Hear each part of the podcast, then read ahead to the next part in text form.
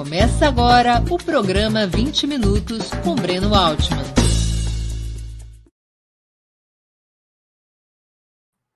Bom dia. Hoje é 24 de outubro de 2022. Estamos dando início a mais uma edição do programa 20 Minutos.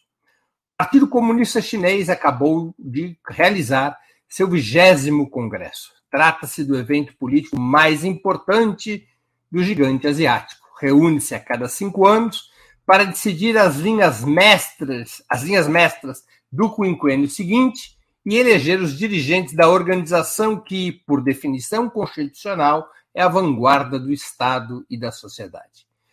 É, ocorrido entre 16 e 23 de outubro, o Congresso reelegeu Xi Jinping para um terceiro mandato como secretário-geral cargo que acumula com o de presidente da República Popular da China e para o qual foi escolhido pela primeira vez em 2012. Xi preside também a Comissão Militar Central, órgão partidário que comanda o Exército Popular de Libertação.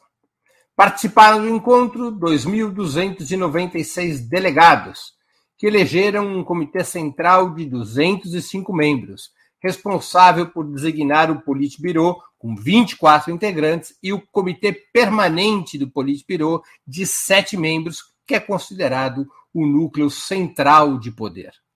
Para muitos analistas, o principal resultado do 20 Congresso teria sido a consolidação da hegemonia de Xi na direção comunista. Além de efetivar a importante mudança institucional estabelecida em 2018, quando foi anulado o limite de 10 anos para o mandato de quem comandasse o partido, o partido e o Estado, o secretário-geral reeleito teria sido bem sucedido igualmente em renovar todas as instâncias dirigentes, afastando os integrantes supostamente identificados com a ala mais liberal e pró-mercado, substituindo-os por nomes alinhados com suas ideias. Para entendermos melhor o negócio da China, o que ocorre nessa emergente superpotência, nosso entrevistado será Elias Jabur. Professor dos programas de pós-graduação em Ciências Econômicas e em Relações Internacionais da UERJ, Universidade Estadual do Rio de Janeiro, é um dos principais especialistas brasileiros sobre questões chinesas.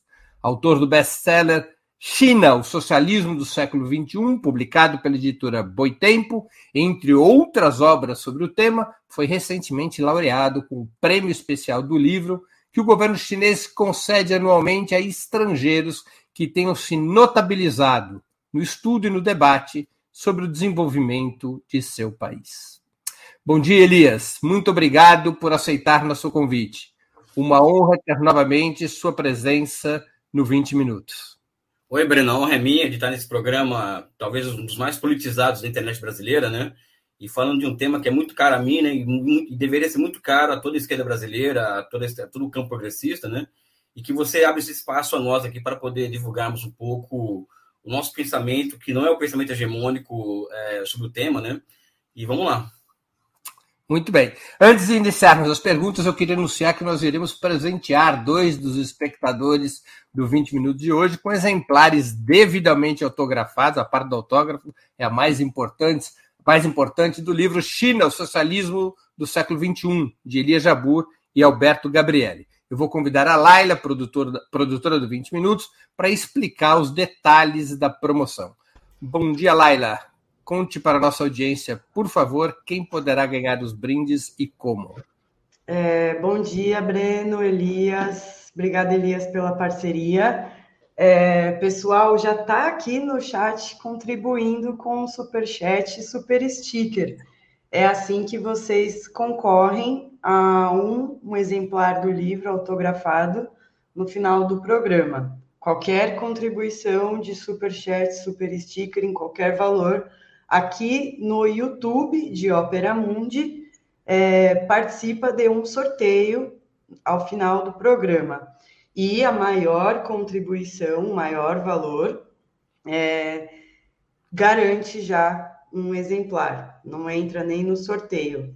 Então, pessoal, vão fazendo suas contribuições aí, já agradecemos de antemão a audiência também, deixa o curtir aí no vídeo. Mas se quiser essa obra bem bacana aí, é, contribui com super chat, super sticker. Muito bem, Laila. Bom, no final do programa, a Laila volta para anunciar quem é o vencedor pelo maior lance e também para fazer o sorteio entre os, que, os demais que contribuíram com qualquer valor. Obrigado, Laila. Até daqui a pouco. Elias, você está de acordo com a conclusão apresentada por inúmeros analistas que o vigésimo Congresso colocou Xi Jinping em uma posição de liderança inédita desde Mao Zedong, com a eliminação da regra que limitava 10 anos o mandato de secretário-geral do Partido Comunista e de presidente do país? É, bom dia de novo ao, ao a quem está tá nos assistindo. É uma pergunta que não é fácil de responder, né? Porque a gente vê, por exemplo, que se diz muito que é, ele é uma ele alcança o status que somente Mao Tse Tung teve, né? Então, uma, uma comparação muito mal feita, até porque, segundo o próprio Deng Xiaoping, ele não existiria sem o, ele mesmo não existiria sem Mao Tse Tung, muito menos Xi Jinping não existiria sem ambos. Né? Então, eu acho que existem continuidades rupturas no processo de, de, de, de, de, de mudança das gerações dirigentes da China, cuja análise é muito mais importante de, de entender do que entender se o Xi Jinping é uma figura é, tão especial quanto o Mao ou, como, ou quanto o Deng Xiaoping. O que eu vejo é que existe hoje uma ocasião especial no mundo, né? E, e uma ocasião especial para a China em particular, ou seja, uma série de contradições internas e externas emergiram nos últimos dez anos, né? E, e para esse tipo de momento, somente é, também necessita-se de lideranças e de núcleos de lideranças, de lideranças capazes de lidar com esse momento especial, né? Eu acredito que Jiang Zemin, por exemplo, e, e Hu Jintao cumpriram suas tarefas históricas é, colocadas ao tempo deles, né? E acredito que a época histórica atual demanda uma figura como, como Xi Jinping para conduzir os rumos da China. Daí a necessidade de um terceiro mandato, não é? Por que, que eu estou dizendo isso? Porque, porque a reorganização interna do país, do Partido Comunista, para o enfrentamento dessas contradições, no meio, a contradição do imperialismo, ou seja, a, a, a expulsão da China das, das, das cadeias globais, das infraestruturas dos, dos, semicondutores, as contradições internas que a, China, que, a, que a China acumulou em 40 anos, por exemplo, a grande desigualdade social e, a, e, e, o, poder cada vez maior de uma burguesia, de uma burguesia é, é, que, que, pedia, que pedia e influía decisões no sentido de uma abertura financeira, ou seja, tudo isso demandava uma liderança como o Xi Jinping para reorganizar o país, para enfrentar essas, essas, essas questões. Nesse aspecto, sim, Xi Jinping ele alcança um aspecto especial em relação aos outros líderes, etc, etc, né? Vários especialistas chamam atenção para a saída de quatro dos sete integrantes do comitê permanente, alegadamente por razões de idade, embora dois deles não tivessem atingido os tradicionais 68 anos para aposentadoria compulsória. O afastamento do atual primeiro-ministro, Li Keqiang, entre outros, segundo diversos comentários, representaria a derrota de um setor mais favorável aos mecanismos de mercado e a prioridade ao desenvolvimento econômico interno, resistindo à orientação defendida por Xi Jinping, supostamente mais favorável ao fortalecimento do Estado na economia e a uma estratégia geopolítica mais assertiva contra o sistema imperialista liderado pelos Estados Unidos. Você concorda com esse ponto de vista? também é uma resposta semelhante à anterior, ou seja, falar nesses termos, não você evidente, mas como os especialistas colocam, é muito superficial. Uma característica do Partido Comunista da China em relação à União Soviética é que eles, apesar de serem leninistas, eles não são um bloco monolítico. Então, o Partido Comunista da China, é, as ideias fluem, é, fluem assim com muita tranquilidade dentro do partido.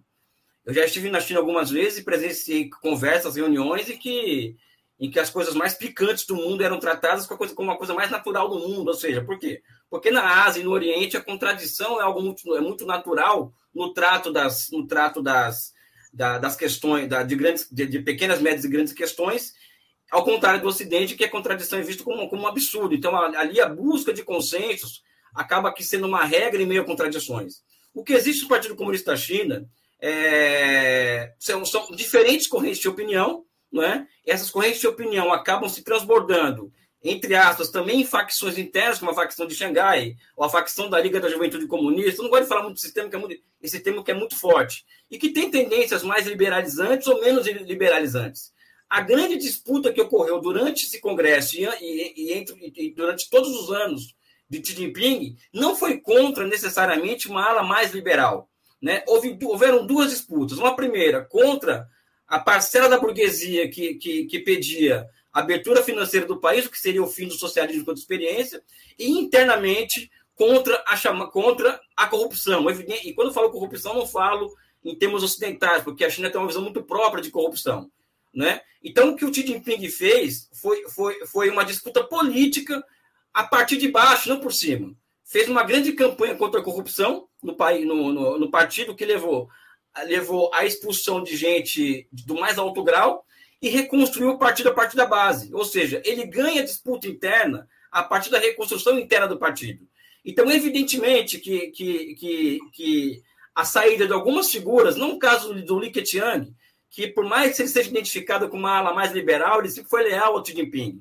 Né? E nunca, e não houve em nenhum momento da história recente chinesa, nos últimos 10 anos, nenhuma discordância aberta ao Xi Jinping dentro do Partido Comunista, né? Assim, uma, uma, uma disputa aberta que aflorasse, né? O que acontece foi, uma, foi, foi, foi, foi a, que ele conseguiu fazer um arranjo político interno favorável a uma linha a ser seguida para os próximos, os próximos cinco anos. Né? Eu não falaria que é uma derrota aberta à facção de Xangai ou à facção da Liga da Juventude Comunista. Eu acho que foi uma construção política, né, como qualquer outra, que levou a, que levou à legitimação de uma concepção de governança para os próximos cinco anos. Né? Quando você fala em facções, é permitido no Partido Comunista Chinês a existência de tendências organizadas? Não, não, não tem, não existe, e por isso que chegaram ao poder, né? Inclusive, não existe tendências internas. O que existe na China, no Partido Comunista, são correntes de opinião que, ou seja, você, eles exercem de fato o centralismo democrático, ou seja, existe uma ampla liberdade de pensamento dentro do Partido Comunista, né? É, uma, é algo que chega a ser até chocante para os padrões assim soviéticos ou, ou albaneses ou coisas do tipo. Chega a ser chocante. Agora, evidentemente que, que tomada uma decisão, e a decisão é sempre tomada por consenso, né? à toa, por exemplo, que uma reunião do Comitê Central do Pleno pode demorar de, de uma, duas semanas uma reunião para se buscar um consenso, né? É, é, é, feito isso, a decisão final é catada. Agora, vamos, vamos, vamos a alguns fatos, né? Esse documento que, inicial que, que, que, o, que o Xi Jinping leu, o informe... O, informe de abertura. Uhum. O informe de abertura, por exemplo, ele passou pela mão de milhares de pessoas que recomendaram centenas de emendas àquele, aquele, aquele, aquele documento. Então, o informe que ele leu não foi resultado de uma elaboração é, política, intelectual dele e do grupo que o cerca. Foi isso, mas também foram acrescidas centenas de emendas vindas da base do partido. Né? Ou seja, é, quando se fala em leninismo, fala-se muito de um governo que, que é centralizado, de cima para baixo, coisa que na China é o contrário, ou seja, é cada vez mais, e o Xi Jinping fortalece isso, uma governança de baixo para cima, né? ou seja, as bases do partido hoje elas são muito fortalecidas do que eram há 10, 15 anos atrás. Né?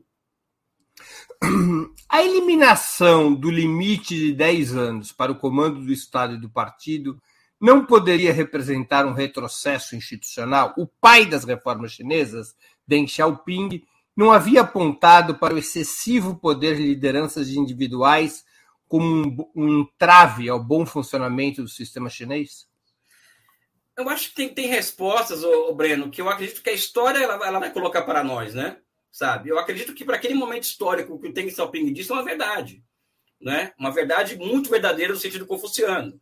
Só que, só que o Xi Jinping. Ele próprio nunca assumiu o poder formal que hoje tem o Xi Jinping. Né? Não, a questão é que ele, a questão é que o Xi Jinping, ele, ele, o Deng Xiaoping assumiu o poder formal, por quê? Porque o cargo mais importante do país não é o secretário-geral do partido, não é o, o presidente da República, é, é, é, a Comissão Militar Central.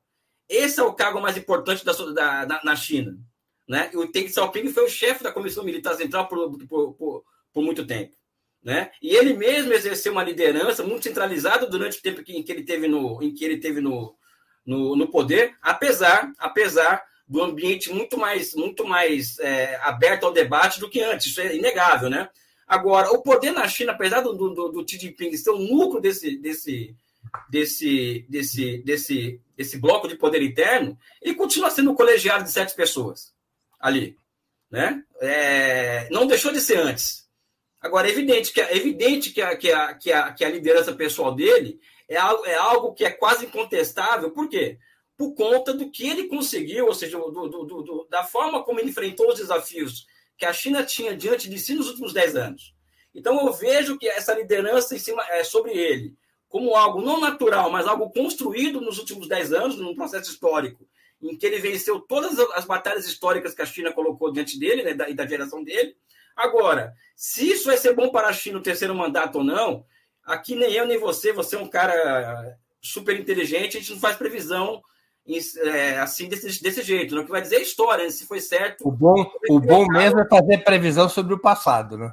Não é. Eu, eu particularmente, eu, eu, vou, eu, eu me coloco da seguinte maneira: eu acho que momentos especiais necessitam de, de, de, de direções e núcleos de direções especiais. E o Xi Jinping ele acaba aqui encarnando o que eu chamo de universal no particular do que, da, do que significa China hoje. Essa, essa é a questão.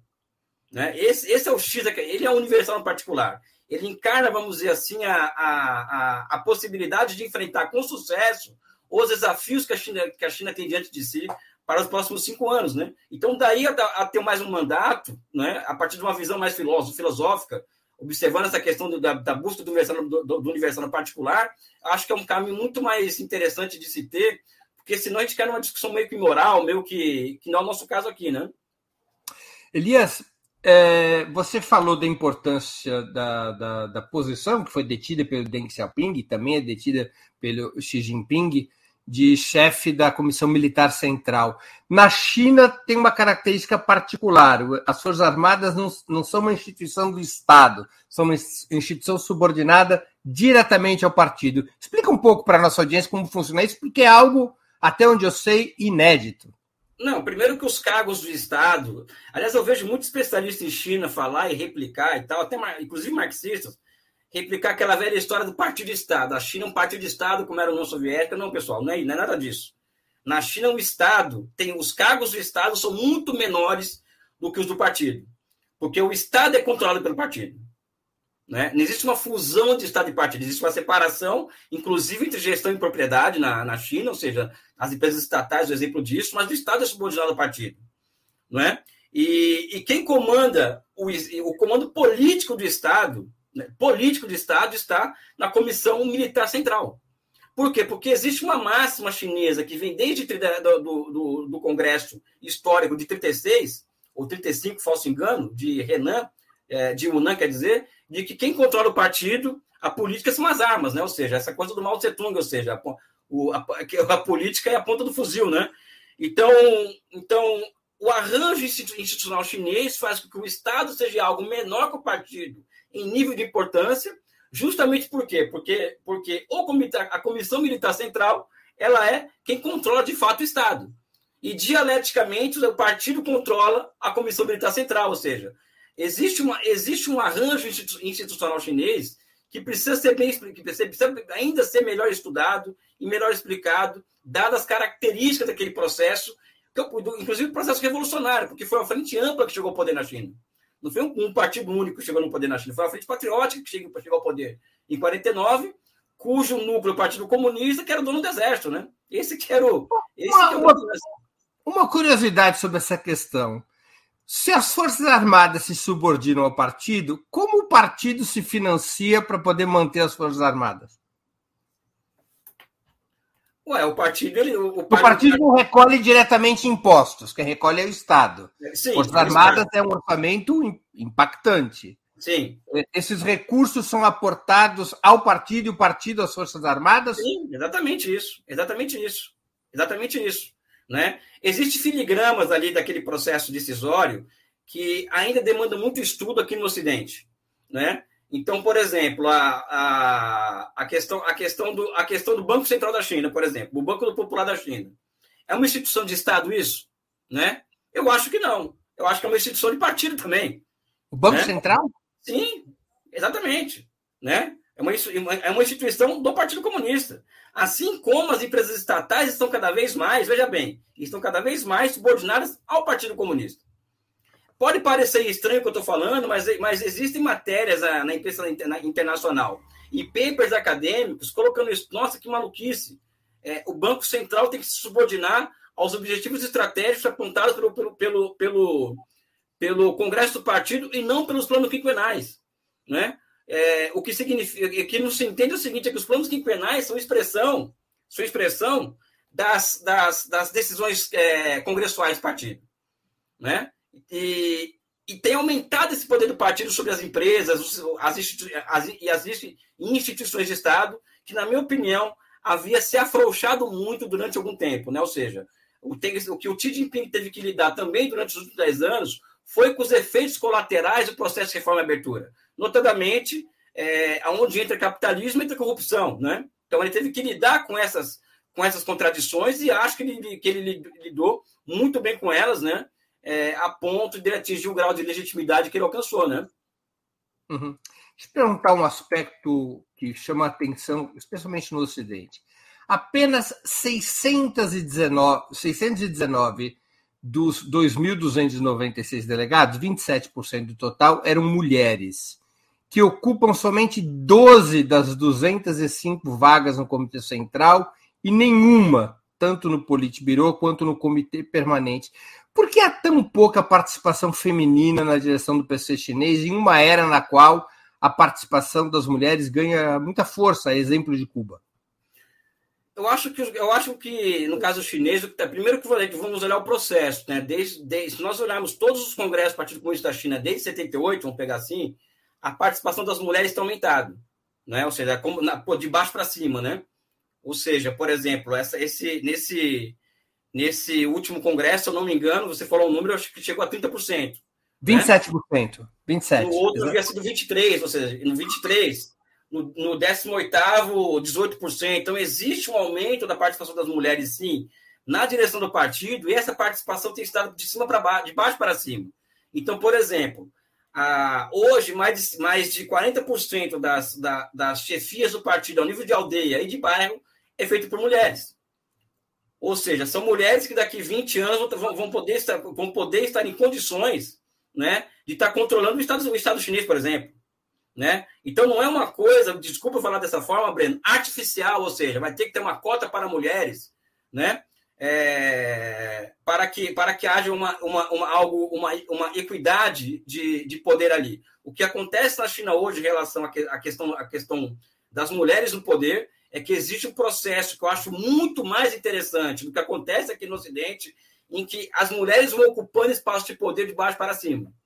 Né? Então, na base do partido já tem mais mulheres no comando, já tem quase metade das mulheres no comando no, ao invés de homens. Né? Na Assembleia Popular Nacional tem, tem aumentado a participação das mulheres, e por outro lado, é, eu acredito que essa questão de, de, de, um dia vai ter quatro mulheres e três homens no Politburo, ou três mulheres e quatro homens, eu acho que isso também é uma questão que vai ser resolvida pela história na medida em que essa contradição, ou seja, a contradição de gênero, no caso, ela seja, seja algo, algo que, que, que, que trave o desenvolvimento, do, o desenvolvimento econômico e social do país. Né? Porque essas questões elas vêm à tona para nós, a questão racial, a questão de gênero, quando elas, elas passam também, é uma visão particular minha, polêmica, quando elas passam a atrapalhar o processo de desenvolvimento. Ou seja, quando, como, ou seja, é a tal das relações de produção que, que vão ficando incondizentes com as suas produtivas. Não é? Então, na China, por exemplo, na China, boa parte hoje das, dos executivos de empresas estatais chinesas são mulheres. Muito mais que na Coreia do Sul, no Japão, por exemplo. Isso eu vou falar por experiência própria, algo que eu trabalhei muito na minha vida, que é estudar a governança corporativa chinesa. Né? Então, acho que é um processo que, que está acontecendo de maior participação das mulheres na política chinesa e que um dia vai chegar no topo do, do no topo do Partido Comunista. Né? Eu, eu, vejo dessa forma, né? e observando também algo a partir de uma visão, de uma visão não liberal, ou seja, é, o dia que isso travar, travar o desenvolvimento do país, isso certamente vai, vai ter que ser enfrentado, né? ou seja, como acontece no Brasil, a questão racial ela trava o nosso processo de desenvolvimento. Ela, ela se transformou num entrave, né? É, quais os desafios econômicos que estão colocados para Xi Jinping em um período no qual cai a taxa de crescimento do país E o próprio presidente, no seu informe de abertura, apontou para a necessidade de reformar o sistema de propriedade como medida de prevenção à fuga de ativos e à queda de investimentos. O que, que muda no, do ponto de vista econômico, em primeiro lugar, nesse próximo período, nesse próximo período quinquenal? É, Breno, a, a, a China, ela tem, a dinâmica chinesa, ou seja, na, a hipótese até do nosso livro. Me, da, me perdoe, só para complementar aqui, me perdoe. Claro. Porque ele ressalta muito, chama atenção no informe, ele ressalta muito esse tema da fuga de ativos e da queda da taxa de investimento. Um pouco assim, forte aparece, inclusive no Cabo, antigamente se chamava Cabo, né? agora não me lembro o nome que se usa, da agência de notícias chinesas, eles fizeram questão de destacar isso naquele resumo que eles fizeram do informe. O que está acontecendo na economia chinesa para esse assunto ter ganho esta evidência?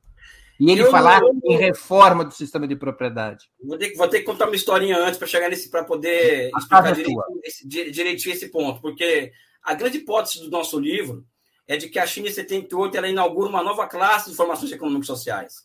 E essa nova classe de formações econômicos sociais ela tem uma dinâmica de uma dinâmica que é pautada por inovações institucionais, onde as diferentes formas de propriedade elas vão, elas vão se revezando nas, nas, na consecução de tarefas econômicas ao longo do tempo, mas o Estado, a propriedade pública dos meios de produção, ela vai ganhando, vai ganhando, ela vai tendo saltos qualitativos no que cerne, no que cerne a, a, a capacidade de cumprir grandes tarefas, enquanto o setor privado ele cresce do ponto de vista quantitativo, só que ele vai se tornando cada vez mais subordinado, subordinado aos esquemas, aos esquemas, aos esquemas centrados pela propriedade pública. Aquela velha história do Marx, da carta de Marx, a Vera Zurich, de que a sociedade ela repete um pouco a forma como a geologia se, se desenvolve, ou seja, as camadas geológicas vão se fundindo uma com as outras, gerando uma terceira, uma, uma terceira forma. Então, na China também aconteceu isso ao longo do tempo, ou seja, foi surgindo uma, uma, uma, uma, uma propriedade pública corporatizada, altamente competente ao lado do setor privado, que ao longo do tempo esse setor privado foi sendo tem sido lentamente absorvido pelo setor público da economia. Então, então o que acontece hoje, né? E que, e que eu acho, Breno, aí é a opinião que eu, que eu, que eu tenho defendido há muito tempo, que às vezes, muitas vezes, nós discutimos aqui na esquerda coisas assim muito, muito, muito pequenas. Quando, na verdade, por exemplo, nós deveríamos estar estudando como que a China ela tem trazido grandes inovações teóricas no campo da, no campo da governança, da governança corporativa empresarial. Né? Eu acho que, eu acho que o grande, a grande contribuição que, que os chineses dão hoje ao marxismo né, é o quê? É a forma como, eles se, como, como se dirige as grandes empresas. E o que acontece hoje na China? A China está diante de imensas contradições sociais, as inovações institucionais anteriores que ocorriam, elas não são suficientes para repeti-las e, e, ao repeti-las, resolver as questões candentes da, da, da sociedade. E o que acontece hoje na China? Isso eu enxergo observando aquela máxima de ver como que o conceito se manifesta no, no movimento real. Hoje a China está passando por um processo em que, em que, em que novas formas históricas de propriedade estão surgindo, surgindo é, com base na, na, na, na, propriedade pública dos meios de produção. Então, por exemplo, a questão, a questão que, o, que, o, que o Jinping coloca o tempo inteiro da reforma do sistema empresarial. Isso, isso ele vai falar daqui 50 anos, ele está falando isso, porque esse é um desafio concreto do socialismo. Se existe o desafio do socialismo, é como organizar empresa e como organizar banco, porque os capitalistas sabem fazer isso. Nós não sabemos fazer isso. Então, isso é um desafio, é um desafio, é um desafio teórico intelectual é, impressionante e mais, como democratizar a, democratizar o poder nessas empresas, né? Ou seja, hoje o que acontece na China? Hoje existe um processo de estatização, por exemplo, do setor imobiliário, que é o maior processo de estatização da história da humanidade.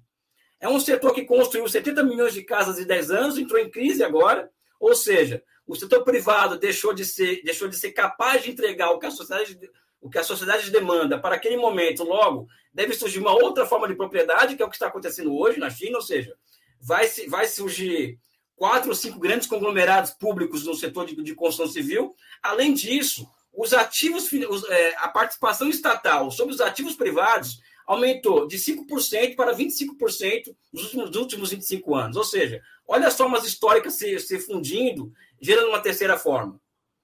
Né? Então, hoje, o desafio chinês é continuar esse processo de reestruturação das suas empresas, é, ter, é, é terminar com sucesso. Veja bem, é ter sucesso na, na, nessa, nessa, nessa, nesse processo de avanço da estatização dos meios de produção sobre os setores, sobre os setores privados que não conseguem mais entregar para a sociedade aquilo que ela necessita.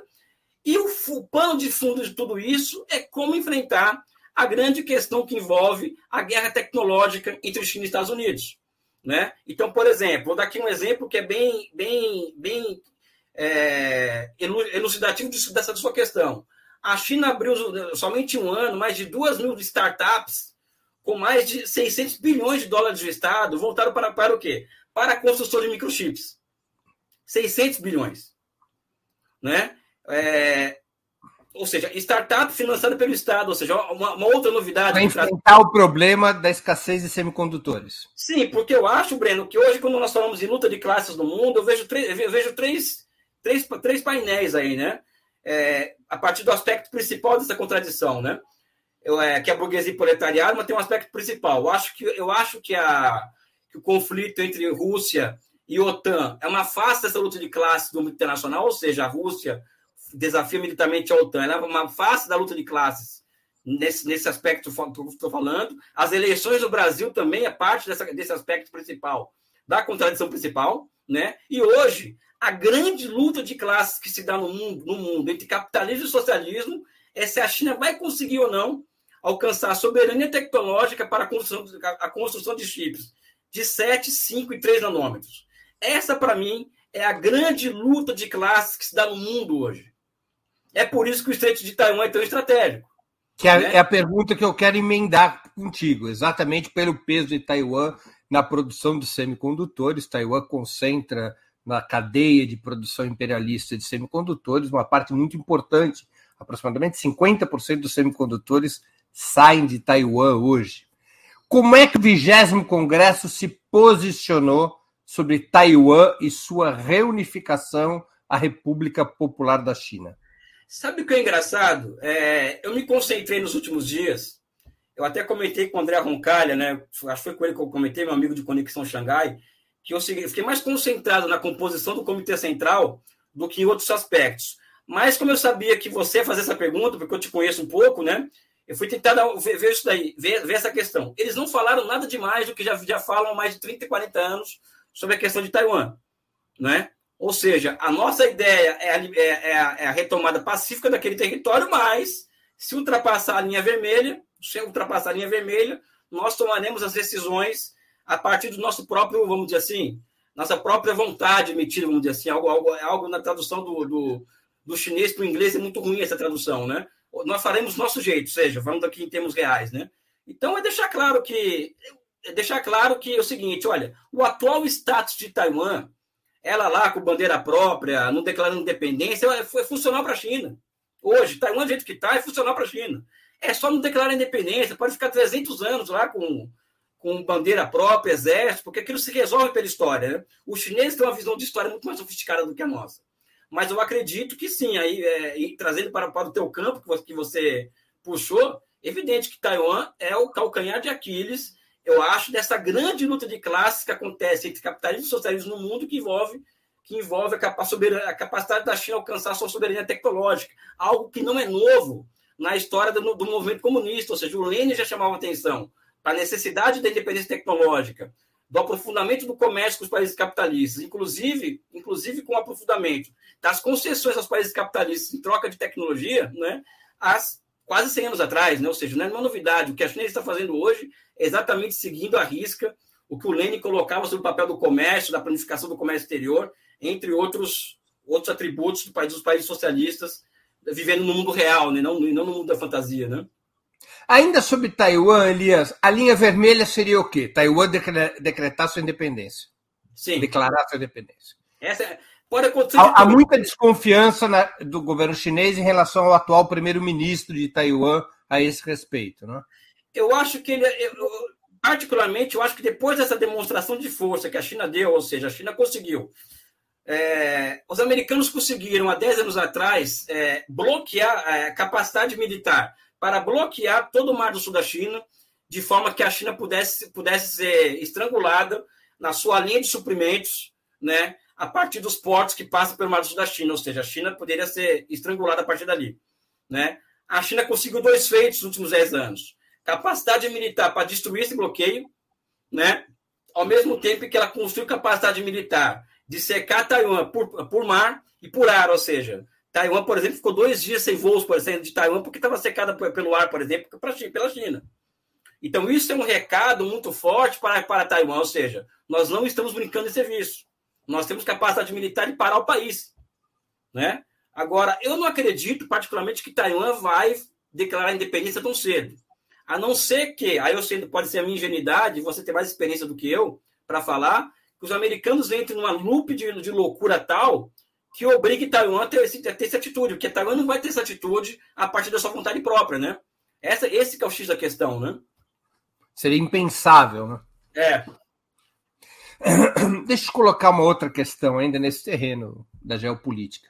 O vigésimo Congresso teria consolidado uma nova orientação geopolítica pela qual a China, ao contrário da estratégia que prevalecia até 2012, estaria assumindo uma posição de maior polarização contra o sistema imperialista liderado pelos Estados Unidos?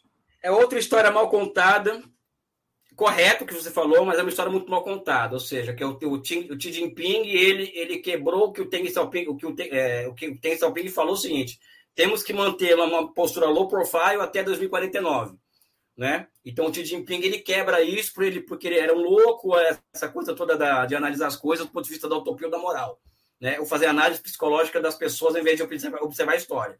O que acontece é que a financiarização no sistema capitalista ela, ela fragilizou o sistema capitalista de, de um lado a tal ponto que a velocidade com que a China cresceu nos últimos 40 anos antecipasse movimentos que só, que só poderiam ser pensados no Deng Xiaoping em 2049. O Deng Xiaoping não imaginava que o capitalismo em 40 anos estaria, estaria no ponto que chegou e que a China estaria no ponto que ela está hoje. Então, houve uma precipitação histórica de acontecimentos que levou a China, a China até, olha, nós, vamos, nós temos hoje condições de oferecer para o mundo, uma, como diz o Javier Vadel, uma outra globalização, ao invés dessa que está aí uma globalização inclusiva, uma, uma, globalização pautada pelo, pelo, pela exportação de valores de uso, etc, etc. Né? Então, é, a atitude é, ativa chinesa, é, a mais assertiva chinesa, é muito mais resultado é, de uma demanda historicamente colocada para ela, ou seja, de tomar um lugar que o capitalismo estava deixando no, no mundo vazio, é, do que outra coisa. Por exemplo, crise financeira internacional. Né? O que, que os chineses fizeram? fizeram durante a crise financeira internacional? Ela tratou de comprar ativos financeiros na Europa e nos Estados Unidos. Né? Ou seja, isso, isso, isso, isso foi, uma, foi, uma, foi uma, uma, uma questão que a história colocou para ela. Né? E, que, e que, na minha visão de socialismo, Breno, que é uma visão que, pô, que nem todos concordam, é fundamental para o socialismo isso. O socialismo entrar dentro do núcleo do sistema financeiro internacional. Né? Eu acho que nós temos que pensar fora da caixa quando tratamos de luta de classe plano internacional. Né? Então, os chineses fez movimentos que, que, que, que são expressões de uma precipitação da, da, da, histórica de vários acontecimentos que não estavam na cabeça do, do, do Deng Xiaoping, né? A época que ele falou do low profile até 2049, até porque a guerra comercial foi declarada em 2017, ou seja, não em 2049, né? Ou seja, a guerra, a guerra tecnológica. Então, Foi precipitada é... em 32 anos. É. E tem outros, agora uma história de, de, de, bastidor mesmo, né? Ou seja, o primeiro encontro quando o, o, o Xi Jinping vai falar com o Obama em 2012, o que, que o Obama falou para o Xi Jinping? Olha, vamos fazer um acordo aqui, de forma que, que nem, nem eu fico andando com porta-aviões para cima e para baixo, nem vocês pelo mar do sul da China, né? Um acordo ali entre os dois. O Xi Jinping, tudo bem, hoje vamos cumprir o acordo. Deu uma semana, é porta-avião norte-americano passando por, passando pela pelo pelo, pelo ali pela pelo mar do sul da China com tranquilidade, ou seja, é, existem bastidores do poder político mundial que eu não conheço tanto, né? Que devem ser levados em consideração nessas horas. Ou seja, não dá para confiar nos Estados Unidos. essa é a grande questão. E existe uma discussão interna até entre os liberais chineses. Eu falo porque eu conheço gente, tudo, tudo, tudo gente de, de, tudo quanto é, quanto é espécie na China, né? E do Comitê Central, inclusive, né? Existem liberais na China que dizem o seguinte: nós não temos as condições de ter diálogo com os Estados Unidos.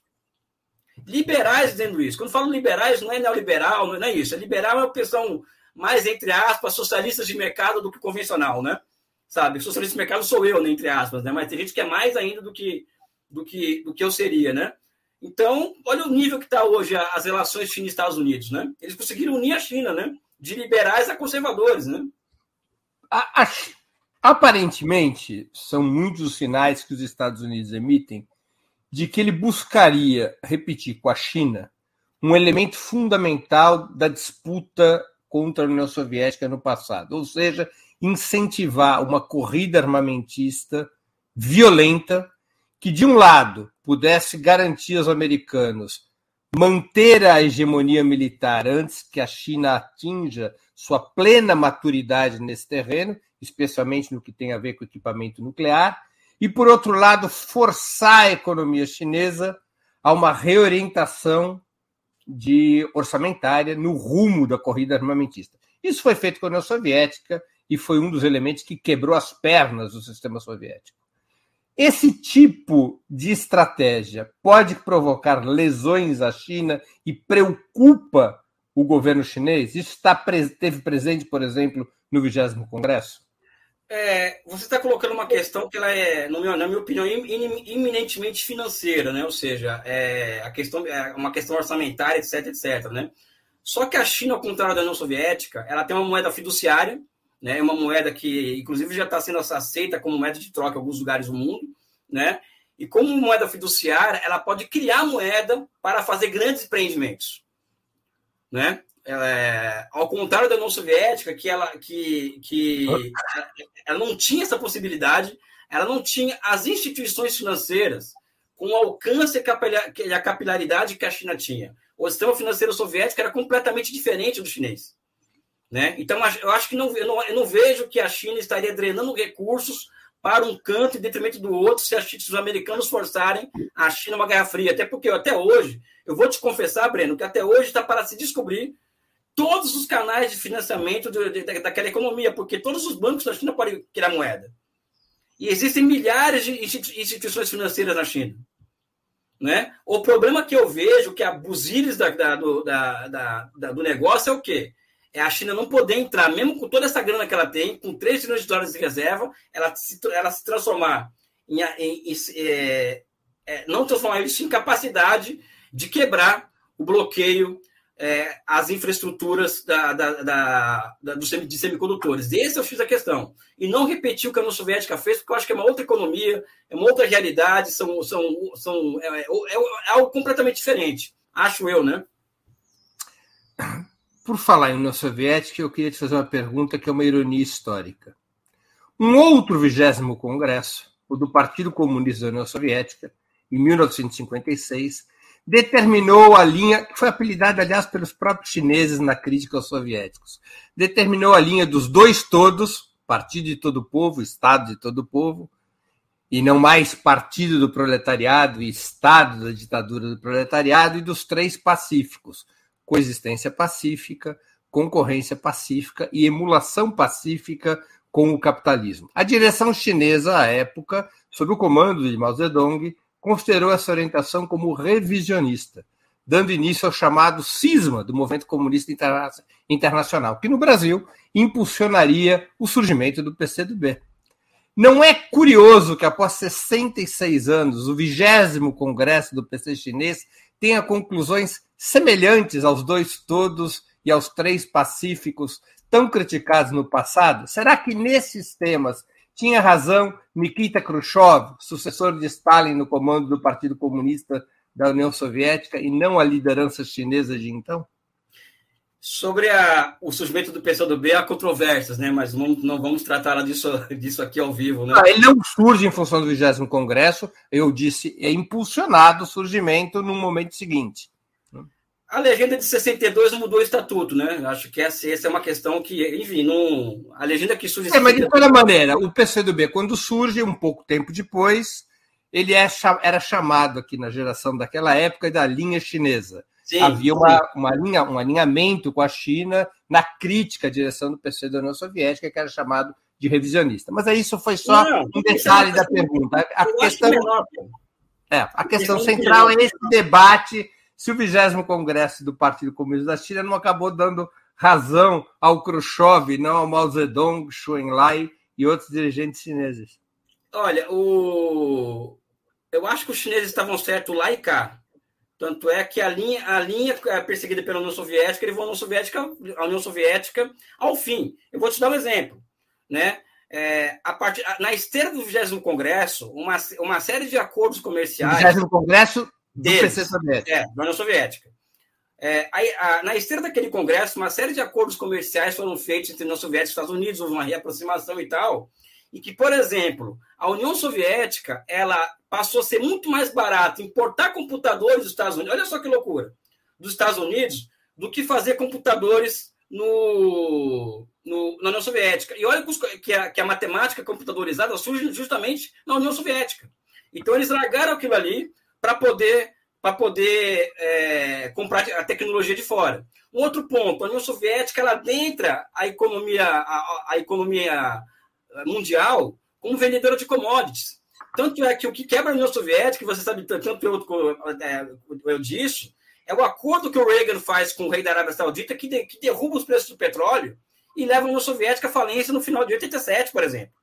Então, a União Soviética ela entra na divisão social do trabalho, né, internacional do trabalho, a partir do 20 Congresso e da detente de uma forma muito, muito mais, muito mais, é, é, muito menos sofisticada do que a China, né? A China, a, China faz o 20 Congresso, como ela fez hoje, com, com 3 trilhões de dólares de reserva, com 96 conglomerados empresariais estatais, é, sendo que mais de 30 deles estão tá na, na, Forbes, na, Forbes 500, na Forbes 500, um partido que, que, que consegue que, que, que tem uma, uma linha muito clara de, de adaptação do marxismo na sua realidade.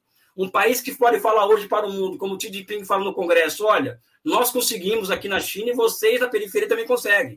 Ou seja, é uma situação. Eu não estou aqui para passar pano para a China, não. Né? Eu acho que posso apontar vários problemas chineses aqui. Mas acho que os chineses foram muito melhores que os soviéticos, ô, ô Breno, mas em todos os aspectos. Todos. Não, eu, eu, mas os conceitos de então, que são os conceitos das, dos, três, dos dois todos e dos três pacíficos, eles só puderam ser abraçados agora? Antes eram errados. Não, porque hoje não existe um sistema socialista mundial, o, Breno. Naquela época tinha, você tinha um bloco socialista com força, com prestígio, sabe? Com prestígio no mundo. Você olhar o mapa mundo da década de 70, você pega. Que, qual, qual a impressão que se dava? Era que a União Soviética estava entrando, estava caindo a produção de trabalho, que era o que estava acontecendo? Não e que existia, que existia uma ofensiva geopolítica soviética na, na periferia. E é verdade, América Central e África. Né? Isso acabou. Isso acabou. Entendeu? Quando acaba o bloco socialista, acaba. E nós entramos, eu, você, a China, Coreia, PT, PCdoB, todo mundo em quê? Em uma defensiva estratégica. Que continua até hoje. Então, acho que são dois momentos históricos completamente diferentes, eu acho. Entendeu? Não estou aqui querendo é, ter uma cena por causa disso, não. É, eu acho que são duas questões, são dois momentos históricos diferentes, né? E que, e que é uma boa comparação, mas eu acho que é outro mundo hoje. Hoje você não tem, por exemplo, 40 países socialistas que não tinha naquela época, entendeu? Não tem. Hoje tem a China. E sob seco ainda, sendo ameaçada, com, com questões existenciais a serem enfrentadas. Você tem Cuba, por exemplo, que está passando por uma crise terrível de abastecimento. Você tem hoje, por exemplo, a Coreia Popular também, que também está passando por uma outra, mais uma, uma das crises de abastecimento. Venezuela nem se fala, que, é que, é uma, que acho que é algo oriental no socialismo. Ou seja, a vida não está fácil para nós ainda, entendeu? Sabe? Essa é a questão, né? Essa é a questão. É, deixa eu passar aqui algumas perguntas dos nossos espectadores. O Bruno Machado, que contribui com o Superchat, agradeço o Bruno. Ele pergunta: Elias, a computação quântica e a inteligência artificial permitirão a planificação da economia na China? Ah, é a minha grande tese de que é, aliás, outra tese do livro é de que a, a, não existe uma ciência no Ocidente, seja heterodoxa ou ortodoxa, capaz de explicar o que é a China hoje. Né? Então, a, a hipótese que eu, que eu tenho levantado é de que existe uma nova formação econômico-social E a dinâmica dela levou o quê? Levou o surgimento, a partir do 11 Congresso do Partido Comunista, de, de, de, é, Plano Quinquenal, de 2006, a formação do Sistema Nacional de Inovação Tecnológica. Né? Sistema Nacional, eu não entendi. Sistema Nacional... Sistema Nacional de Inovação Tecnológica. Inovação Tecnológica.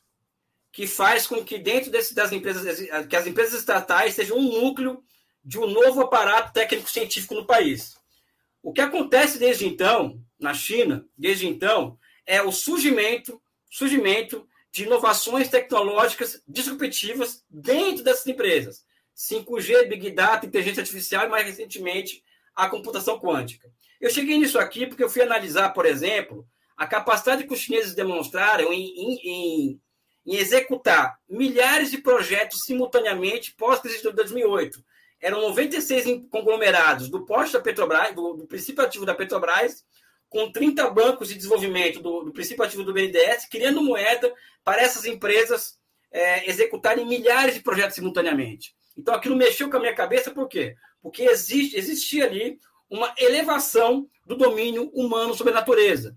Ou seja, isso, é, isso significa duas coisas. Emergiam na China novas e superiores formas de planificação econômica e também a necessidade de se adequar à teoria, os conceitos e, as, e os marcos categoriais a esse conceito que, tá, que, tava se, que, que estava se, se realizando aquele movimento real. Né? Ou seja, é daí que eu vou buscar em Inácio Rangel o conceito de, de, economia de projetamento. Ou seja, uma economia que é amplamente baseada na razão. Né? Qual razão é essa? São 2 milhões de planners na China hoje, com seis computadores na frente deles, né? usando todo esse aparato científico tecnológico, que eu, que eu falei aqui, surgido a partir dessas inovações tecnológicas, e eles são capazes de entregar para o Estado chinês, por exemplo, é, a, chamada matriz de sumo produto, ou seja, aquele mapinha que você tem os setores com excesso de investimento e os setores com subinvestimento. Não é? A União Soviética, para entregar esse mapa para o Estado, demorava-se seis meses na União Soviética, ou seja, na China é seis minutos porque você entrega isso para o Estado, para o Estado e está e você entrega também esses 2 milhões de planners, que para mim são os novos, novos homens e mulheres sobre o socialismo, né? Que entregam para eles também as inovações institucionais a serem feitas para transferência intersetorial de recursos. E isso é o quê? Eu, é uma economia que eu, que eu chamo de nova economia de projetamento, porque é uma economia baseada na capacidade humana de gerir grandes projetos e mais. E mais do que isso quando eu, eu sou viciado em analisar projeto, meu vício, minha, minha, minha cachaça é analisar projeto na China. Né? Quando, eu analiso, quando eu leio o Rangel e quando leio, por exemplo, o que os chineses fazem e o que eu conheço dos chineses, o Rangel dizia, uma economia de projetamento tem duas características, tem que ter uma característica fundamental. O engenheiro e o economista tem que estar a serviço do emprego, de, emprego, ou seja, se, se um projeto for gerar desemprego, ele tem que ser colocado de lado. Aí tem toda uma métrica que o Rangel usa, tem toda uma, uma, uma um livro, é um livro super, super, super difícil de se ler, porque ele fala de uma sociedade, de uma, ele está tá falando do projeto Sputnik nesse livro, né? E eu pego aquilo ali para poder entender a China hoje e reconstruir esse conceito de projetamento. E que está sendo aceito na China, inclusive, o livro foi premiado, inclusive por causa desse, desse conceito de projetamento, né? Eu, como, eu, como eu coloco, como economia política do socialismo do nosso tempo. Breno, esses 2 milhões de pessoas, elas, elas têm duas missões. A primeira delas é garantir que a China alcance os Estados Unidos e Europa é, no, em, no, em, matéria de ciência, ciência, tecnologia e inovação. É outra tarefa garantir que se gere 13 milhões de empregos urbanos por ano. E para mim, Breno, para mim, é o máximo da inteligência humana você tirar por ano 13 milhões de pessoas do campo e colocar na cidade. Nos últimos 10 anos, a China, a China urbanizou 220 milhões de pessoas. Né? Então, aí você me pergunta, aí você, as pessoas falam, o que é esse socialismo aí que tem esse capitalismo, que é burguês, isso, aquilo? Primeiro que eu acho que aquilo é uma forma histórica, Breno. Desculpa estar me alongando, porque é.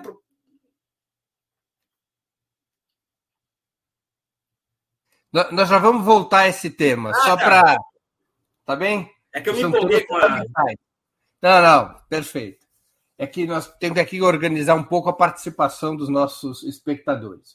É, o Caê Cavalcante ele pergunta, ele é novo membro do canal, Elia Jabu, e a Estação Espacial Chinesa? O que pode falar dos projetos espaciais chineses?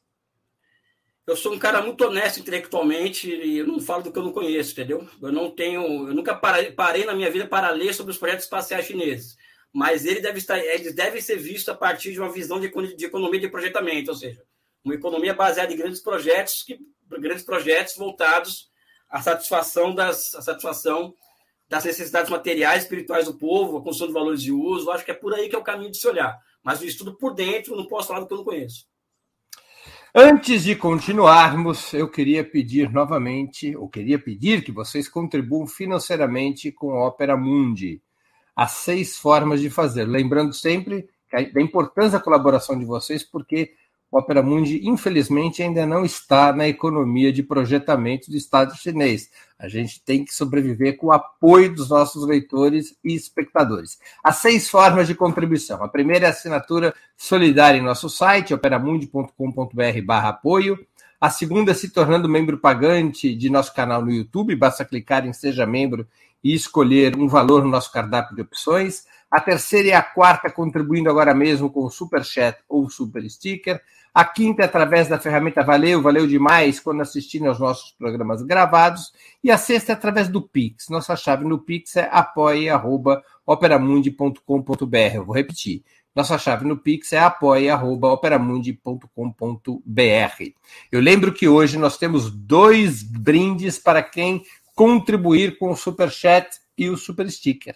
Um exemplar autografado de China, o socialismo do século XXI, de Elias Jabor, será presenteado a quem fizer a maior contribuição via Superchat ou Super Sticker. E outro exemplar, também autografado, será sorteado entre os que contribuírem com qualquer valor. Portanto, façam a sua contribuição, além de ajudarem a Opera Mundi a se fortalecer como um jornalismo que coloca a verdade acima de tudo, também estarão concorrendo a essa obra indispensável de Elias Jabor.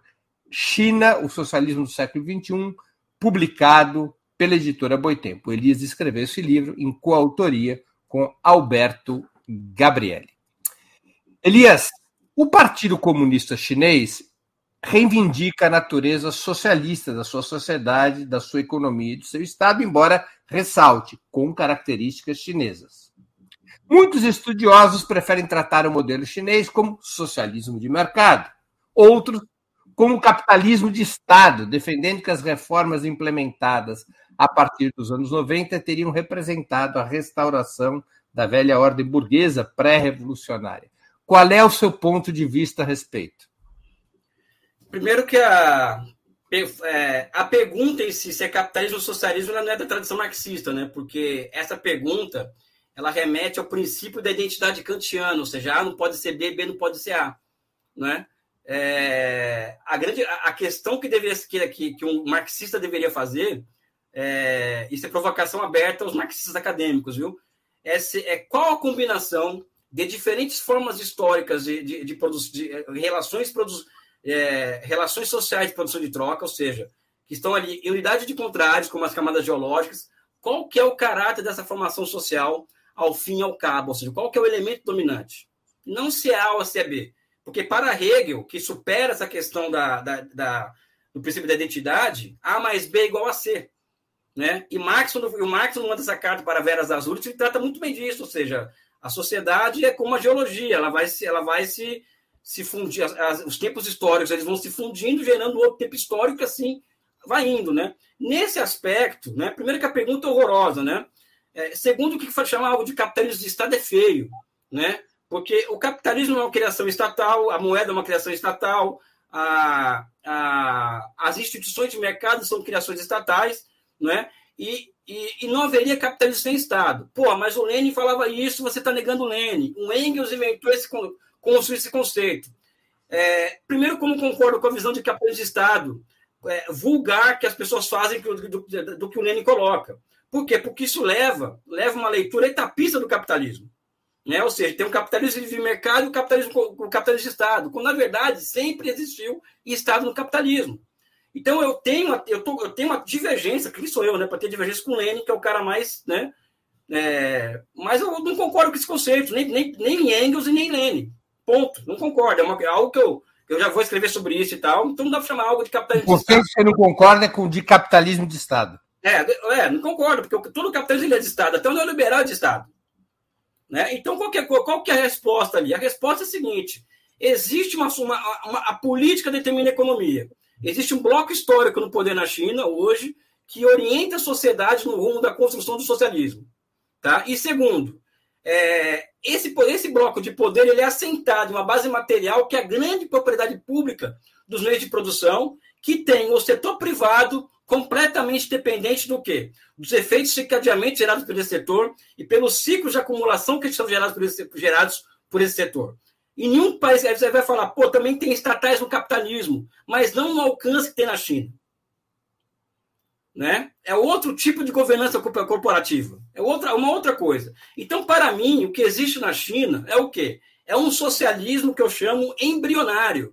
É uma formação econômico-social que para mim é, é um, é um conceito ultra sofisticado, que pouca gente trabalha, é o conceito mais sofisticado do marxismo, é o conceito de fronteira do marxismo, né? É uma formação econômico-social orientada ao socialismo, só que ainda é um embrião. O que tem na China hoje é um embrião, né? Se você quiser que eu continue desenvolvendo isso, eu desenvolvo aqui, né? É um embrião. E como que esse embrião ele, ele, ele, ele aparece diante da gente? Se existe burguês, existe trabalhadores, mais-valia, existe fetiche da mercadoria, existe uma série de fenômenos aí que a escola de Frankfurt denuncia, né? Bom, a escola de Frankfurt não, não, não, se colocou a tarefa de tomar o poder, né? Então, as pessoas podem falar o que elas bem entendem, né? A grande questão, a grande questão é, é... eu até esqueci o que você estava falando, né? É... Desculpa. Socialismo minha última frase. Você estava defendendo. Ah, tá. conceituando como, como, é que você caracterizaria a sociedade chinesa. Eu acho então, que o socialismo chinês hoje, qual que é a forma histórica que aparece ali hoje? Porque eu trabalho com forma histórica, não trabalho com conceitos abstratos. É, vai é, abolir a propriedade privada. Enquanto não surgir condições objetivas para isso, não vai acontecer. Mesma coisa, o fetiche da mercadoria, que só, que só, se, que só se mani, será superada pela planificação econômica em larga escala né? ou consumismo e tal, ou seja, essas questões da subjetividade. Né? Mas aquele socialismo que aparece na China hoje, é uma forma histórica que não está em nenhum manual, ele é um socialismo que se caracteriza pelo comando, pela razão transformada em instrumento de governo. E essa razão é assentada na grande propriedade pública dos meios de produção e na, em um poder político orientado à construção do socialismo. Deixa eu ver se eu entendi. O teu principal argumento, então, para definir é, o caráter da, da sociedade chinesa como socialista embrionária, por exemplo, é que o poder de Estado, embora exista burguesia e formas privadas de propriedade, o poder de Estado não é controlado pela burguesia. Não, isso é fundamental. Seria, isso, esse isso, é o argumento fundamental. Não, é, não é para mim, é para o Marx esse argumento fundamental. Não, sim, sim. Esse é o argumento fundamental. Sim, porque as pessoas falam que. O que diz os acadêmicos, marxistas acadêmicos que eu chamo? Se eu, puder, se eu pudesse ter tido o privilégio de entrevistar o Marx, eu, eu perguntaria ao Marx. Como Não, eu estou entrevistando com muita é, honra, O que as pessoas falam na academia? Que a China é capitalista porque ela tem relações sociais de produção capitalistas. E, e isso é o que predomina. Só que as pessoas não, não percebem o seguinte: não vão surgir relações sociais socialistas de produção em forças produtivas velhas. Então, Marx, quando coloca no Manifesto Comunista que existe a centralidade do desenvolvimento das forças produtivas para a criação de condições para o surgimento de novas relações de produção, sabe? Seja, as pessoas não leram Marx, cara. Essa que é a verdade. Essa que é a grande verdade. Uma pergunta complementar. Tá. Que a nossa audiência, especialmente aqueles que não dominam uh, mais profundamente essa discussão, possam se situar. Na tradição marxista, o socialismo seria uma etapa de transição entre o capitalismo e o comunismo marcada, como você mesmo afirmou, pela existência de um Estado sob hegemonia da classe trabalhadora e a eliminação progressiva tanto da propriedade privada quanto das próprias classes sociais derivadas da acumulação privada de riquezas. Nessa transição caberiam diversas formas de propriedade, mas o destino inexorável, em algum momento da linha de tempo, seria a abolição de todas as formas de propriedade privada dos meios de produção e a emergência de uma sociedade sem classes. Você acha que essa conceituação cabe ao socialismo de mercado, ou se preferir, ao Estado com orientação socialista, que é um termo que você usa logo nas primeiras páginas do livro, vigente na China de hoje, ela projeta esse, essa perspectiva histórica?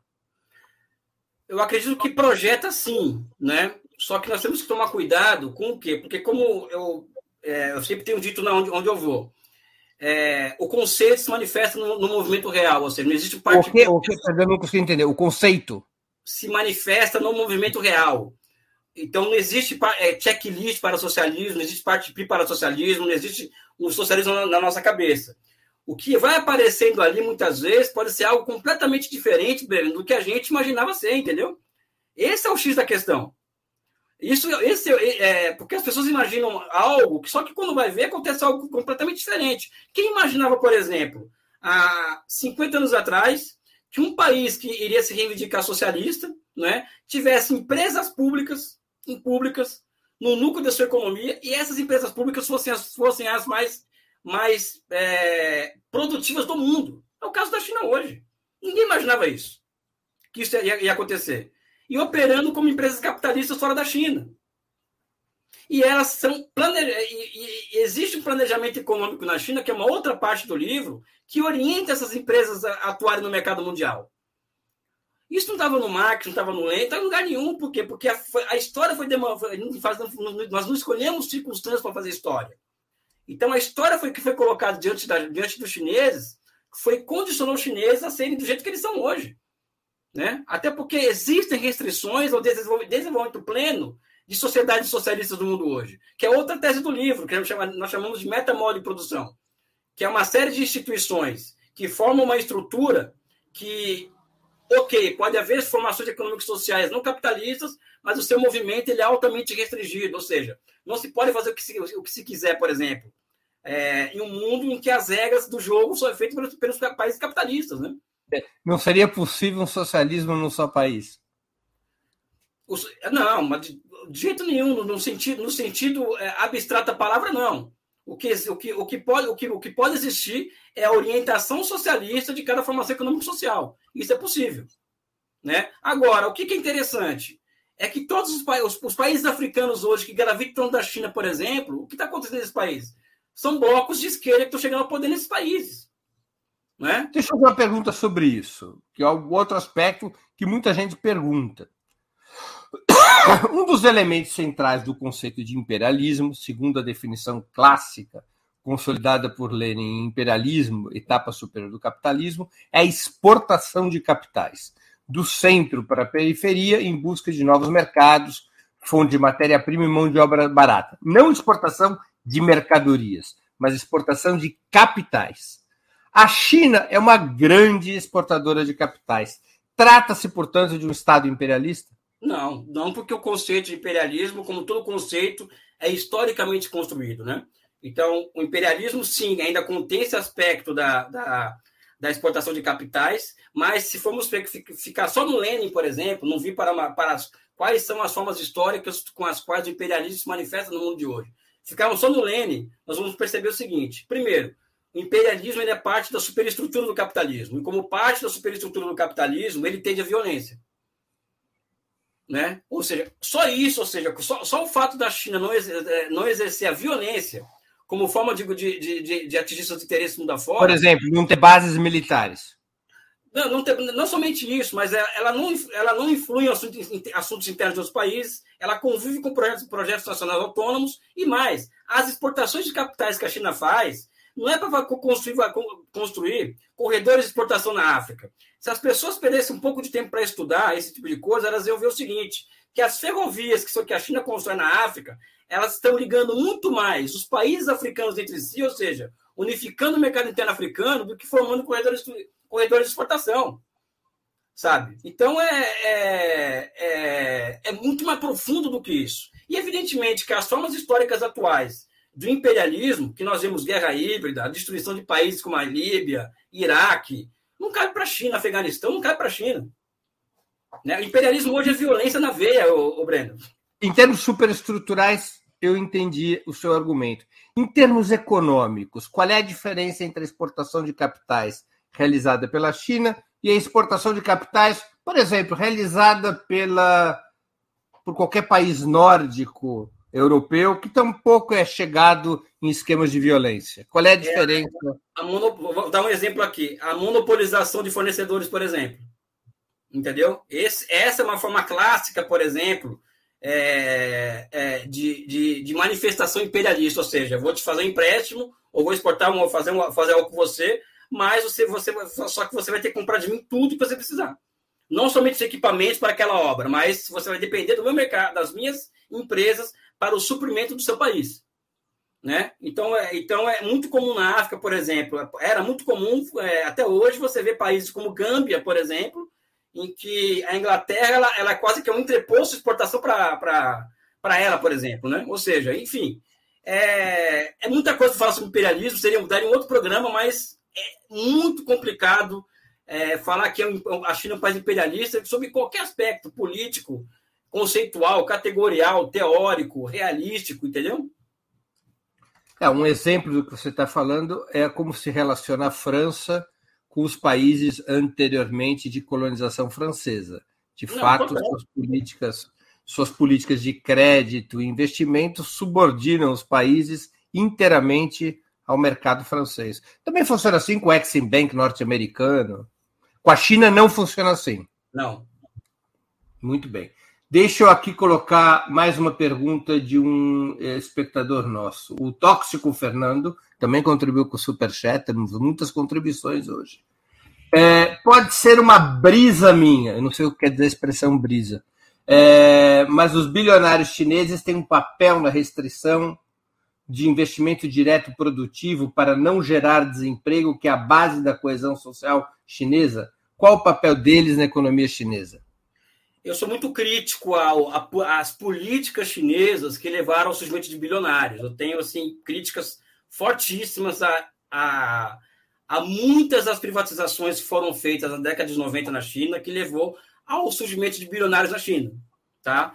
Evidentemente que a gente pode colocar isso na conta de, uma, de, uma, de, uma, de um processo de aprendizagem de, de construção do socialismo, podemos colocar, mas não, nós não podemos abrir mão da crítica. Né? Por exemplo, na década de 90, a China ela praticamente privatiza seu sistema de saúde, de educação, né? e entrega o setor de serviços todos para, para, para o setor privado.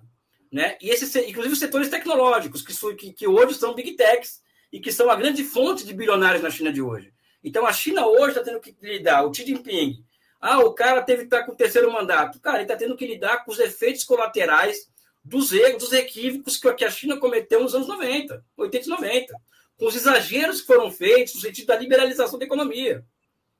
Né? Então, não acho que os bilionários são funcionários da economia chinesa, estou sendo muito eu acho que eles são, eles são um problema. Aliás, isso é um problema. Eu acho, eu acho que eles estrategicamente são, porque eles ainda não atrapalham o processo de desenvolvimento das suas produtivas, mas estrategicamente são. Agora, então, um exemplo disso seria o Alibaba e aquela não. confusão toda. E é, é Alibaba, o Alibaba, o Jack Ma, mas não é porque ele é um bilionário. É porque as big techs estavam succionando. É por isso que a gente tem que fazer, ser hegeliano e fundir teoria, história, jeito objeto, né? A questão, muitas vezes, é o quê? É que um jovem chinês que vai para a universidade, o sonho dele, ao invés de trabalhar numa empresa de semicondutores, como em Taiwan ou na Coreia do Sul, o sonho dele é trabalhar para, para, para essa, essas big techs, que TikTok, essa coisa toda. Então, isso estava drenando energia do país para setores não estratégicos. Né? Para setores não estratégicos. Então, a China, ao enquadrar esses caras, evidentemente que é um enquadramento de classe para demonstrar quem manda no país, mas também é parte do, do, do direcionamento do país de energias para onde? Para, para setores em que o país necessita mesmo de energias de, uma, de, de milhões de jovens capazes de criar meios e maneiras de furar o bloqueio comercial e tecnológico. Né? Ou seja, uma questão estratégica geopolítica, né? Isso. Eu não acho que eu não acho que, que, que, bilionário é funcional. Eu não defendo isso. Agora, eu acredito que os chineses não sabem lidar com isso muito bem, na minha, do meu ponto de vista. O pau vai comer. A China hoje é o país do mundo que tem mais, tem mais greves no mundo hoje, é a China. Né? Isso, é, na minha opinião, é excepcional. Isso. É fundamental isso excepcional, é um dado fundamental, e isso leva o Partido Comunista da China a ter uma, uma, uma postura responsiva em relação à classe trabalhadora. Né? Nos últimos 10 anos, Breno, 150 milhões de trabalhadores chineses se urbanizaram. Aquele, aquele camponês rebelde, taoísta, contra qualquer poder instituído, que se rebelava ciclicamente contra o poder instituído, hoje é operário urbano, que está sacudindo as grandes cidades chinesas em grandes greves. Isso tem feito o Partido Comunista quê? Primeiro, os trabalhadores ocuparem de vez o bloco de poder no país. O bloco de poder. Segundo, nos últimos 10 anos, os salários urbanos chineses aumentaram em 300%, ou seja, acima da produtividade, do PIB da inflação. E os salários médios do país aumentaram em 200%. Ou seja, a luta de classes ela é fundamental para o avanço do socialismo dentro da China. E o pau está comendo na China. Eu acho isso ótimo. Né? E é parte da construção do socialismo. Né? Você acha que o Partido Comunista poderia vir a abolir o direito de empresários se filiarem ao partido? Eu, eu particularmente, eu sou contra, sabe? Você, é mais uma... Contra abolir ou contra a possibilidade de filiação? Contra abolir. Contra abolir. Por que Porque que isso foi instituído é, no final dos anos 90, né? Isso. Por que, que eu acho no isso? No sétimo Congresso. Qual que, é, qual que é o papel histórico? Qual que é o papel histórico do Partido Comunista? Ao longo do tempo, ele foi se transformando em quê mesmo? Na periferia do capitalismo, ele foi a vanguarda do proletariado, sem dúvida nenhuma, mas também a vanguarda da nação, né? E a nação tem burguesia, meu amigo. Esse é o X da questão. A nação tem burguesia, a nação, aliás, a bandeira chinesa consagra isso, né? A bandeira chinesa é o Partido Comunista, que é a, quatro, a estrela maior, mas as quatro estrelas, operário camponês, burguesia nacional e pequena burguesia. Ou seja, os burgueses são parte do bloco de poder que chegou ao poder em 49. Né? Agora, entre eles entraram no Partido Comunista, que seria hoje, a meu ver, o Partido Comunista um Kuomintang da época do Sun Yat-sen, ou seja, um Kuomintang ligado ao Lenin, por exemplo, um Kuomintang que visava estrategicamente o socialismo, inclusive, na década de 20, e hoje o Partido Comunista da China ele é um novo Kuomintang nesse aspecto, né? Então não vejo nenhum problema deles entrarem no partido. O que eu vejo é eles se tornam, eles terem poder real dentro do partido. E essa é uma outra questão. Eu prefiro eles dentro do que fora, por exemplo, né? Existe mecanismos de controle para ascensão de empresários à direção do partido? Tem, é, é muito mais difícil o empresário entrar do que uma pessoa normal, por exemplo. Mas eles é podem atender e há casos de ascensão de empresários não, ao, não. aos postos de comando? Não, no Comitê Central não tem nenhum empresário, por exemplo, nem pequeno empresário no Comitê Central. Né? E hoje os empresários são coisas de 0,001% do partido, por exemplo, na, no, no, geral. Né? É, deixa eu te colocar aqui uma outra pergunta, aí já a gente está se aproximando do final do programa, que tem a ver com o Brasil. Claro. A China é uma grande compradora de matérias-primas e produtos agropecuários do Brasil e da América Latina. Ainda assim, ela poderia ser uma aliada no processo brasileiro de reindustrialização e na mudança da atual divisão internacional de trabalho que empurra o sul periférico para fora das cadeias produtivas com maior valor agregado? Eu acho que sim, Breno. Eu acho que eu sou muito perguntado sobre isso. Teve um professor de, não vou citar o nome aqui, um professor de, famoso de relações internacionais, que está na mídia o tempo inteiro, que fez um texto dizendo que os chineses querem o Bolsonaro na presidência. Para os chineses é mais interessante. Ou seja, isso demonstra um completo desconhecimento, inclusive, de algumas coisas. Primeiro, a China hoje ela está apostando muito forte na, na transformação da sua, da sua agricultura em uma agricultura de alta complexidade, ou seja, uma agricultura de grande composição orgânica do capital. Além do mais, a China está, ela negocia com o Afeganistão a, a, a finalização da ferrovia que atravessa o Afeganistão e que vai baratear muito as commodities africanas, ou seja, por, pelos dois lados o Brasil já, já, já, já, vai acabar perdendo no médio e longo prazo. Tá? A, China, a China pode vir a ser capaz de se autoabastecer dos produtos que hoje importa da agropecuária brasileira, como soja e carne ela pode, ela pode deixar de ser menos dependente do Brasil, por exemplo, muito menos, né? Até porque a África pode ser um, pode ser um mercado alternativo à China, né? Agora, o que eu acho é o seguinte, primeiro, Breno, que a relação Brasil-China, é, então esse professor falando isso, né, que essa coisa toda, né? E eu disse o seguinte, ó, não é verdade, tá? Porque para a China não interessa o Brasil no atual estado que ele se encontra. Um país dependente, com tecido social esgarçado, um país enfraquecido. Por quê? Porque um Brasil forte na América do Sul é garantia de que os Estados Unidos não vão, não vão, não vão ter poder de controle sobre, sobre a América do Sul. E é um continente estratégico para o mundo. Aqui tem a Amazônia, tem as maiores reservas de água do mundo. Né? Ou seja, aqui tem uma série de, de, de, de, de pontos estratégicos que leva o chinês a pensar o seguinte: olha, o Brasil tem que ser forte. Não, não ser fraco. O Brasil fraco é Estados Unidos forte na região. Né? Esse é um ponto que eu trago para o debate. Né? O outro ponto, é, relação Brasil-China deve ser tratado no outro patamar no, em governo Lula, ou seja, aí a minha crítica que, que eu faço, não pode ser diplomata na condução de uma relação nesse, nesse nível. Tem que ser políticos de altíssimo calibre, pessoas da, da sociedade com visão estratégica. Por quê? Porque o Brasil não tem condições de planejar sua economia a partir de tendências criadas por nós. Nós, nós, nós, nós construímos a nossa economia a partir de tendências criadas fora. Né? E hoje a grande tendência do, da, é, de fora é o quê? É importar valor de uso da China. Ou seja, a China pode equipar o Brasil de ferrovias de alta velocidade, em troca de petróleo, soja e ferro, como ela está fazendo com, com, com o Irã, por exemplo. Ou seja, isso exige um, um, um, nível de sofisticação estratégica e política que faz falta na esquerda brasileira hoje, na minha opinião. Hoje, é, é, esse, pensar esse nível de relação entre Brasil e China exige uma sofisticação de pensamento que não existe na esquerda brasileira, na minha opinião. É uma crítica, é uma autocrítica que eu faço. Então, a China pode ser uma aliada, sim, ao nosso processo de industrialização, eu acho, Pode ser, é, pode ser, desde que o Brasil tenha capacidade de um pensar estratégico muito mais sofisticado do que, do que, tem, do, do que tem hoje. Né? E os exemplos estão aí: relação China com Irã, China com a Etiópia, China com a Argentina, ou seja, são todas relações em que está se subvertendo a famosa, a famosa tendência à deterioração dos termos de troca de centro-periferia, porque China, o Irã está se dando bem no final da China, o Irã vai receber investimentos chineses em trem de alta velocidade, mais a indústria mecânica pesada em torno disso, mais o metrô de Teherã, né? mais uma série de unidades produtivas. A Etiópia está recebendo hoje zonas econômicas especiais, né? porque eles exigiram isso da China e o Paquistão a mesma coisa. Exigiram da China não mais exportar commodity, e sim transferir unidades fabris. O Brasil pode fazer a mesma coisa, com certeza. Mas eu acho que existe uma falta ainda de uma visão nesse patamar aqui no Brasil. A minha crítica que eu faço, já falei com a presidenta Dilma sobre isso, né? Enfim, uma crítica, é uma autocrítica, porque também sou parte disso, né?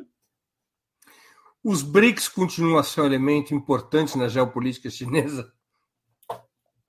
Depende do Brasil também, né? Eu acho que, a China, eu acho que a, a, o conflito da Ucrânia acelera a incorporação da Rússia ao território econômico chinês. Não no sentido colonial da palavra, mas no sentido de complementaridade em alto nível. Tanto de transferência de tecnologia militar, como indústrias conjuntas de semicondutores, acelera isso, né? E a Índia é, já está fazendo trocas de yuan com a Rússia. Então é evidente que, né, do ponto de vista geográfico, é muito importante. Mas a, é, o mais importante, no caso, é o Brasil voltar a ser um país com seus destinos em suas mãos. Né? Porque aí sim o BRICS vai ser uma coisa muito mais interessante e com a presença de países como a Argentina também. Então, no aspecto. Chamado BRICS ampliado, que poderia ampliado, ser abrir para o Irã e para a Argentina. Interessa muito para a China isso, muito. Porque é contra-hegemônico, né, em certa medida, né? Não é antissistêmico, né, mas é contra-hegemônico, né? Uhum. Uma última pergunta de mérito aqui, que a gente está se aproximando realmente do final, Elias. Neste momento, qual é a posição chinesa sobre a guerra na Ucrânia? A pressão da China por uma solução rápida? Ah, existe uma solução para uma, para uma solução rápida, é, porque não interessa ter uma guerra né, ali do lado, com a OTAN ali do lado, né? Interessa para a China diretamente isso, e também porque é, existe impacto aqui em relação a Taiwan também, né? ou seja, existe essa questão, né? esse impacto para os chineses. Agora, por outro lado, aliás, os chineses hoje é a única voz da razão que está nessa questão. O único país que está chamando as pessoas, tentando colocar as pessoas na mesa para conversar é a China. Né? Porque interessa para ela, porque ela tem uma grande parceria com a Ucrânia também. Pouca gente sabe disso. Uma grande parceria com a Ucrânia no setor aeroespacial.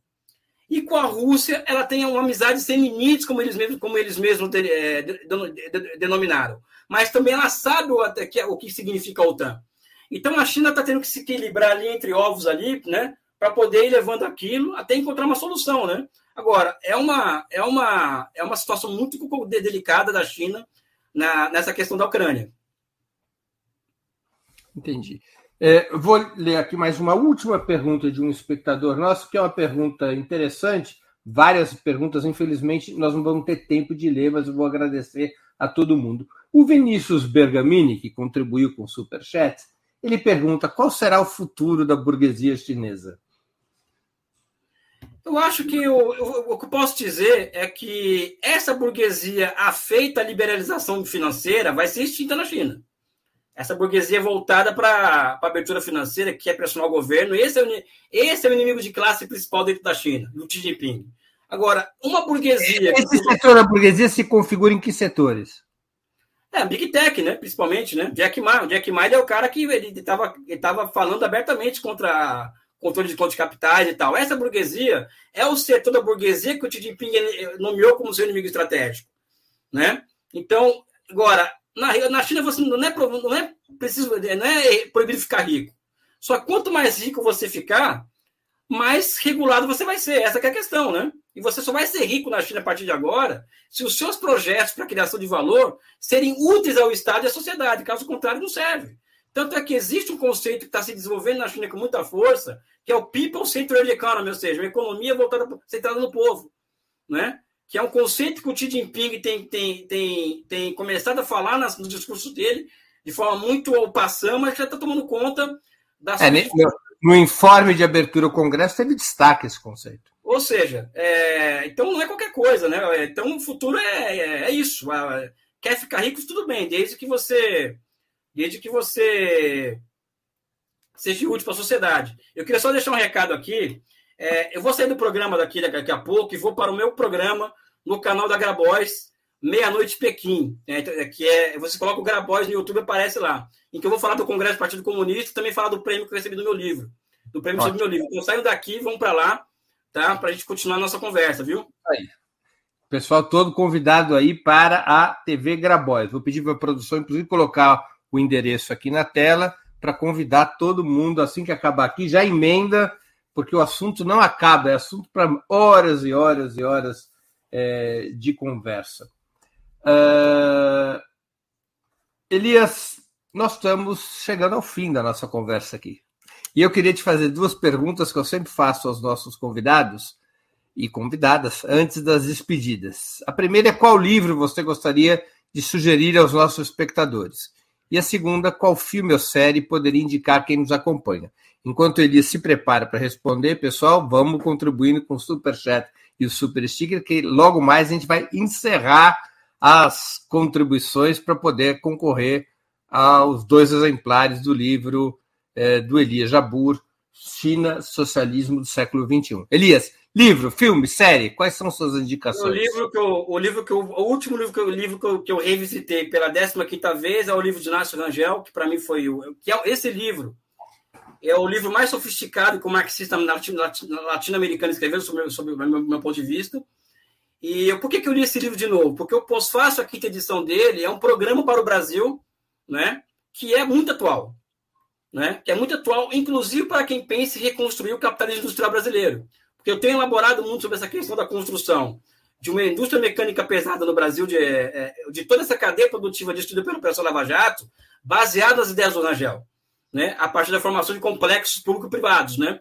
Então, o pós-fácil, a quinta edição desse livro, para mim, é, uma, é uma, uma, algo impressionante, além do livro em si, na minha visão, ser o documento mais sofisticado que o marxista escreveu na América Latina. Né? Esse é o livro. A série, cara, é Dunler, um canibal americano. Por que isso? É pela diversão de assistir a série, não. E sim de, você, de se observar é, a decadência é, moral, psicológica subjetiva do capitalismo. Essa série é o retrato vivo do que é o capitalismo, monopolista do seu mais, do seu mais alto grau de perversão, ou seja, quando ele destrói a subjetividade, quando a subjetividade humana ela é destruída a tal ponto de gerar Bolsonaro, gerar gerar esse tipo de gente como ele, ou seja, é relacionar esse, esse acontecimento ao capitalismo e ao sistema específico que, que, é o próprio capitalismo, né? ou seja, essa, essa maluquice do, do desse canibal, do, do, do, canibal, né? Tem, tem, eu faço uma relação direta disso com o capitalismo, né? com a concorrência, com a maluquice da sociedade, da guerra de todos contra todos, essa coisa toda, né? E algum filme de, para indicação? Ah, cara, você sabe que eu me inspirei em você ontem, né? Que eu vi um post sobre a Argentina em 1985 e eu assisti esse filme ontem, né? E eu fiquei muito encantado, por quê? Porque eu sonho um dia em que, em que, em que haverá uma comissão da verdade sobre o bolsonarismo no Brasil, né? E eu acho que esse filme, eu acho que ele é super necessário para pensarmos numa comissão da verdade sobre o bolsonarismo no Brasil. Ou seja, é, acho que é, é, inspirador esse filme e agradeço a você pela indicação. Graças a você, cheguei nele. Muito bem, eu sugiro, é um, é um, esse filme pode ser encontrado na, no Prime Video, né? no, no, no serviço de streaming da, da Amazon. Pessoal, estamos chegando realmente ao fim agora.